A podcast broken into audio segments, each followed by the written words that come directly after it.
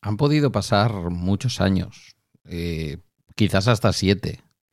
Yo creo que alguno menos, pero bueno. Eh, hice un, ya conoces las noticias, que hoy sigue por ahí, se puede encontrar, creo, creo que solo en Spotify, como síndrome Cassandra.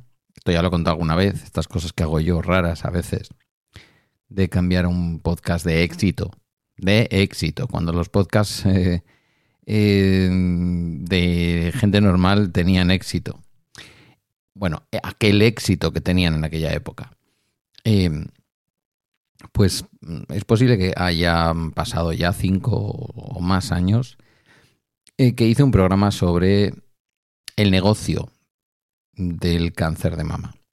Hoy es 19 de octubre, hoy es el Día Internacional contra el Cáncer de Mama y me apetece hablar del negocio que hay alrededor del cáncer de mama sin llegar al matiz conspiranoico que sabéis que no me gusta, pero a veces hay que decir las verdades. Comienza Bala Extra con Pedro Sánchez.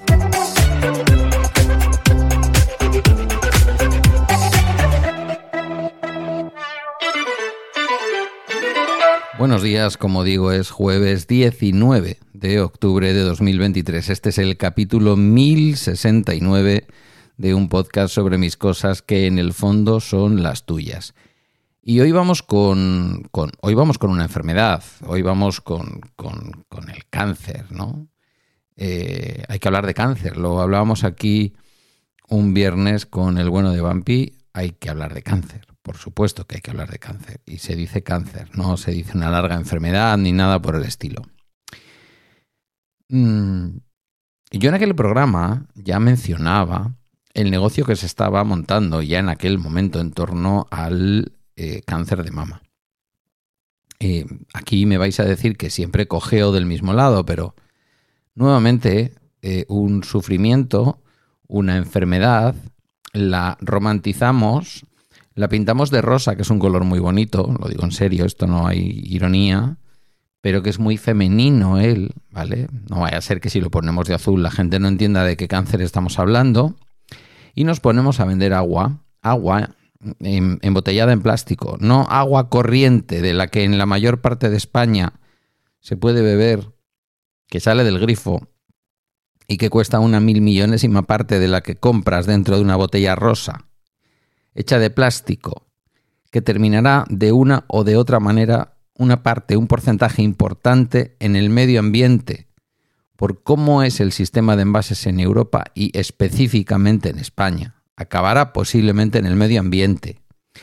Del medio ambiente, de la parte seca del medio ambiente, terminarán los ríos y de los ríos acabará en el mar. Una parte. Pero es que es tanto el plástico y una parte se la comerán bichos que luego comemos. Y hay estudios científicos que relacionan todo esto con qué? Con el cáncer. Em, hay, un, hay una empresa paradigmática en España, que voy a decir su nombre, que es Ausonia. Eh, claro, súper femenina, porque hace compresas. Para que las mujeres puedan ponérselas los días que tienen la menstruación. Hasta ahí, pues eh, nada, no vamos a ir a, la época de mi madre, cuando se utilizaban los trapos, ¿verdad? Eh, los paños quirúrgicos y aquellas cosas. Mm, alguien podría decir, podemos ir a la copa menstrual. Muy bien, pero hoy no estamos hablando de menstruación aquí. Y aparte, que ¿quién soy yo para hablar de menstruación? Por Dios de mi vida. Esa empresa que vende compresas, que se hacen con celulosas y plásticos, que acaban una parte de ellas en el medio ambiente, porque es imposible, por muy cuidadosas que quieran ser las mujeres a la hora de desechar esas compresas, que por diversas razones que no tienen que ver solo con la ecología, es esperable que uno deseche una compresa utilizada de una manera más o menos correcta, una parte hace como la botella de agua rosa. La botella rosa de agua, que es acabar en el mar, acabar en nuestros cuerpos. Nuevamente, empresas que colaboran con que haya más posibilidades de que el cáncer de mama e, exista, no digo que usar compresas produzca cáncer de mama, ¿vale? De eso no conozco que haya ninguna investigación y no estoy afirmando eso. Lo que digo es que esto no es más que pink washing. No sé si existe el término, me lo acabo de inventar, pero si existe el greenwashing, pues tiene que existir el pinkwashing. Es una pena, es una pena que las más de, creo que son 34 o 35 mil mujeres que cada año son diagnosticadas en España de cáncer de mama y el equivalente que pueda haber en América Latina o en Estados Unidos, desde donde se escucha también este podcast, es inevitable, digo, que tengamos hacia ellas, primero, simpatía, empatía, cercanía, cuando son mujeres de nuestro entorno, amor, acompañamiento, pero yo estoy harto del lacito rosa, estoy muy harto de todas estas famosas que sufren cáncer de mama, lo siento, la verdad, porque en casa lo hemos tenido dos veces. Mi hermana lo ha tenido dos veces. Yo no, ella. Y sabemos lo que se sufre. Y sabemos que es un cáncer que, en el mejor de los casos y sin metástasis, hay que luchar contra él al menos durante un año y medio, dos, tres años. Si hay metástasis toda la vida. Siendo cierto eso, que lo es, no es menos cierto y quiero que escuchéis un capítulo o un episodio de Sorginkeria y Ratia, con G-I, no con G-U-I, en euskera. bueno, los que no habláis euskera o no lo entendéis o no pilláis algunas de sus fórmulas, diríais Sorginkeria, con K, ¿vale? G-I, sin la U, Sorginkeria y Ratia. Eh, quiero que escuchéis el penúltimo episodio probablemente, porque creo que haya salido uno nuevo. Si no es el último, es el penúltimo. Eh, que hablan de todo esto. Y qué bien hablan de todo esto.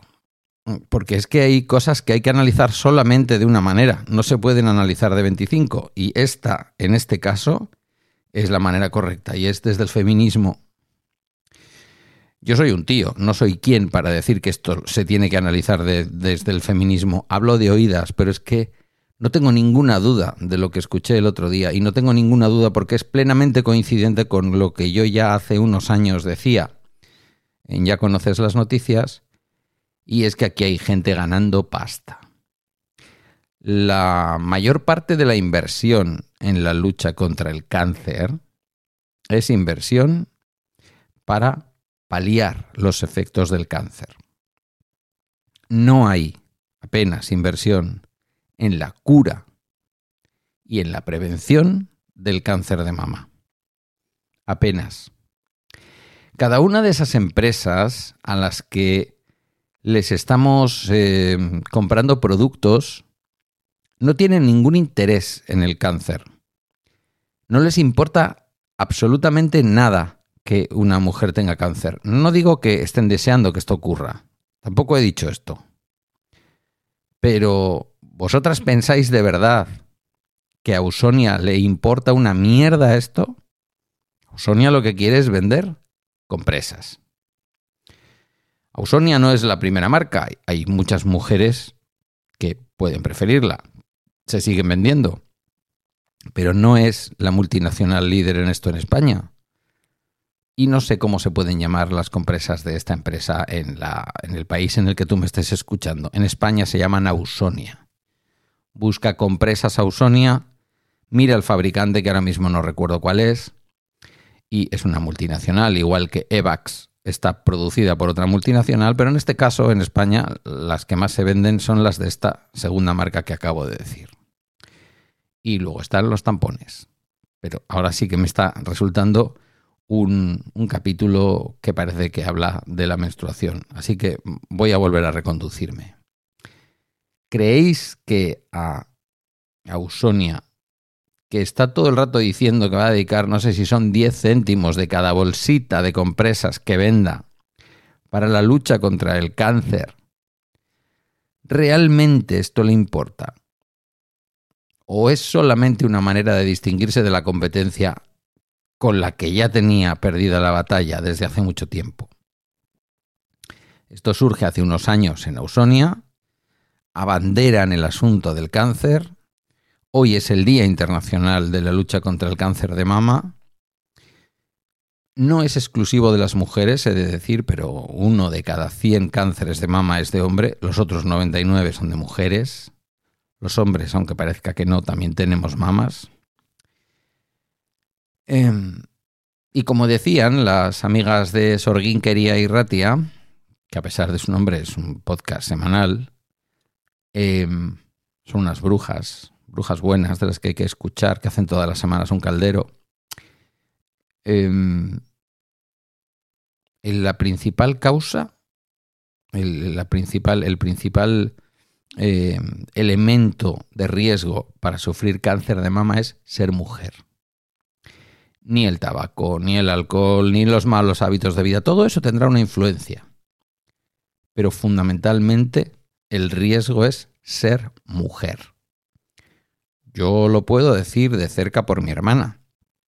No bebe alcohol, no sé, media copita de cava en Navidad. No ha fumado en su vida, lleva una vida sana, está en su peso, es deportista, eh, come sano, no. Lo siguiente, no parece mi hermana. Y, y, ha pasado dos veces por ello. Por lo tanto, y lo decían las amigas de Sorguinquería y Ratia, el elemento fundamental para poder sufrir un cáncer de mama, el factor de riesgo mayor es ser mujer.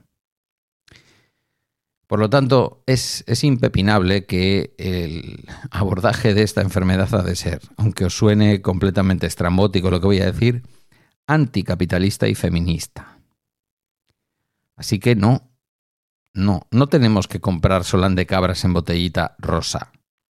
No tenemos que comprar Ausonia eh, en paquetitos de color rosa.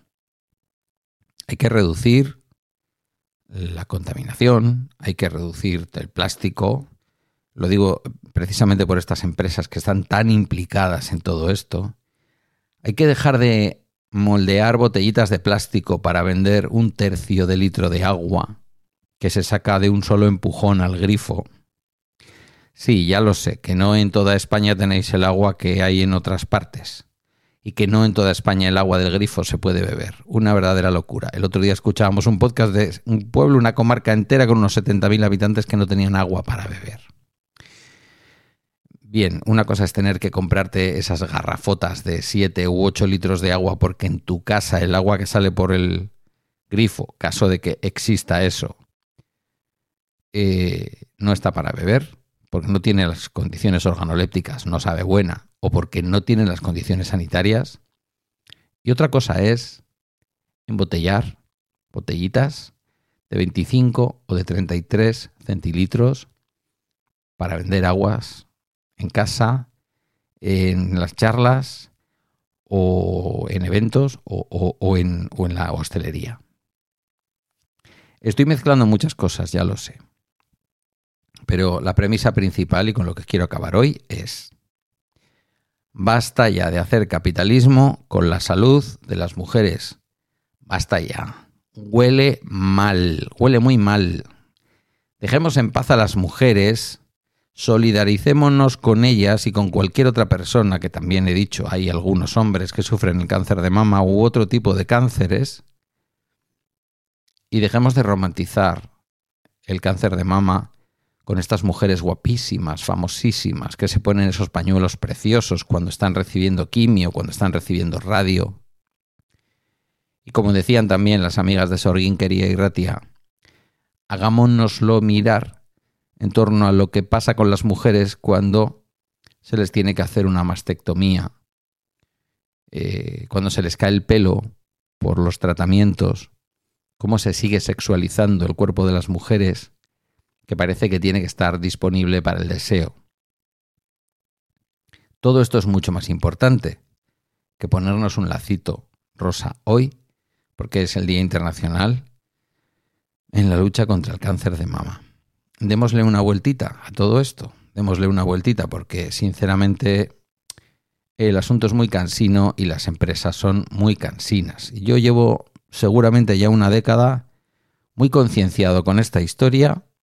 A veces parezco un insensible, como si no hubiera tenido de cerca, muy de cerca, este asunto, pero no es falta de sensibilidad hacia la enfermedad, no es falta de empatía y de apoyo hacia las mujeres, sobre todo mujeres que sufren esta terrible enfermedad, que se puede superar, para lo cual hay que, ya sabéis, mirarse, palparse, todas estas cosas que os puede decir vuestra ginecóloga o vuestro médico de cabecera o que podéis encontrar en cualquier página medianamente seria en Internet.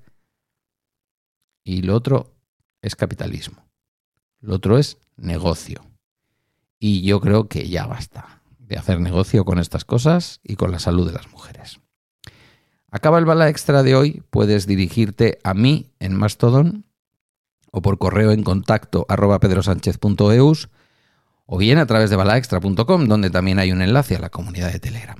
Gracias por tu tiempo y hasta mañana que viene aquí a cumplir con uno de sus viernes José Luis Hurtado. Vamos a hablar de las series que merecen nuestro interés, nuestra atención de aquí a final de año. Hasta mañana.